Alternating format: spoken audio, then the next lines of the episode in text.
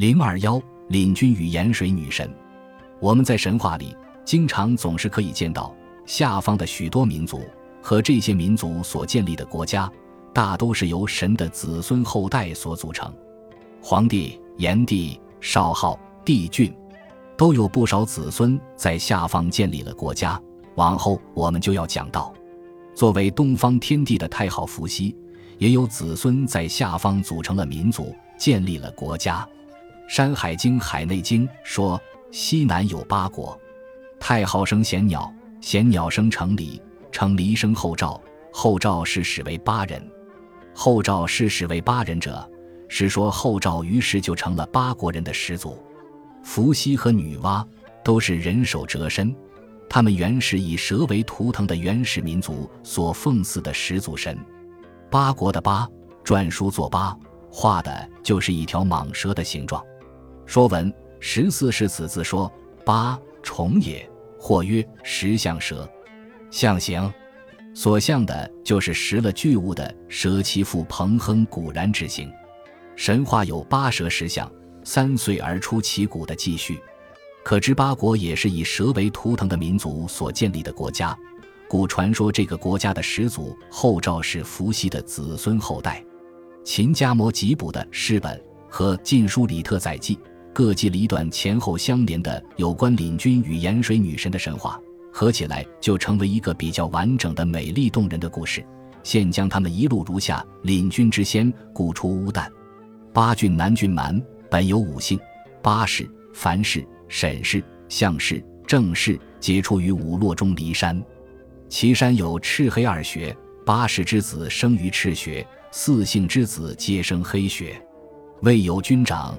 俱是鬼神，领军名曰物相，姓八氏，与樊氏、沈氏、向氏、郑氏凡五姓俱出皆征神，乃共置见于时，曰能中者，奉以为君。八氏子物相，乃独中之，众皆叹。又令葛城土船，雕文画之，而浮水中，曰能浮者，当以为君。余姓西沉，为物相独服，因共立之。是为领军，乃乘土船从沂水至盐阳。盐水有神女谓领军曰：“此地广大，于盐所出，愿留共居。”领军不许。盐神木者来取粟，但即化为飞虫，与诸虫群飞，掩蔽日光，天地晦明，积食于日。领军不知东西所向，七日七夜。使人操青驴以移盐神，曰。因此即相宜，云与汝俱生，宜将去。言神受履而应之。领军及溧阳石上，因青履而射之，终言神。言神死，天乃大开。领军复乘土船下及宜城。宜城石岸曲，泉水一曲。领军望之如穴状，叹曰：“我心从穴中出，今又入此，奈何？”岸即为崩。广三丈许，而阶壁相承。领军登之，岸上有平石，方一丈，长五尺。领军修其上，头侧计算，接着食焉。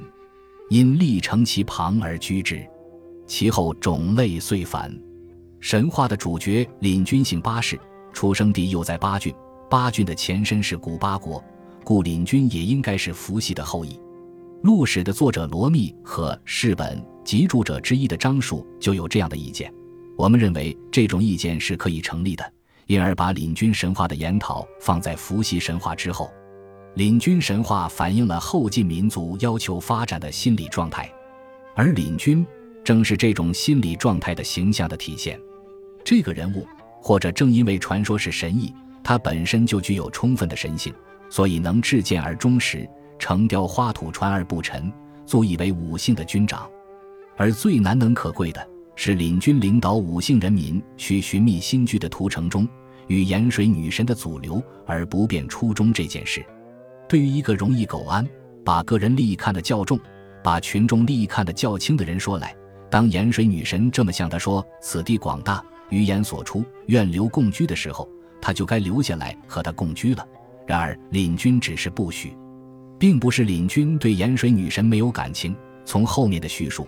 言神木哲来取粟，领军对他还是有感情的，只是领军看出此地并不如岩神所说的广大，也不如岩神所说的能出产丰富的鱼盐，所以领军不愿意在这里苟安下来，还是要领导着他的人民去寻觅新的居地。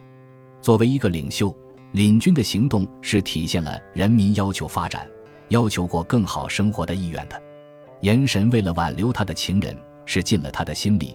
使用了一切可能使用的手段，但即化为飞虫，与诸虫群飞，振势之猛。至于到了眼蔽日光，天地晦明，使领军不知东西所向，七日七夜的程度。诸虫或引作诸神，那就是什么也化为飞虫来帮助炎神挽留他的情人。照常情说，领军或者可以有所借口，并且确实也该知难而止了。然而不。不论是炎神也好，炎神再加上诸神也好，都不能动摇领军所代表的人民要求发展的强烈意愿。于是才有领军使人操青旅以移炎神及溧阳石上，因青旅而设之之举。炎神是为爱情牺牲了，领军和他统律的人民却终于找到了适于繁衍种族的理想的新居。这是一个奋发图强的民族的宏伟壮丽的早期历史的神话。有它显明章著的特色，它被详细的记录在一般是记事简略的史本里，并不是偶然的。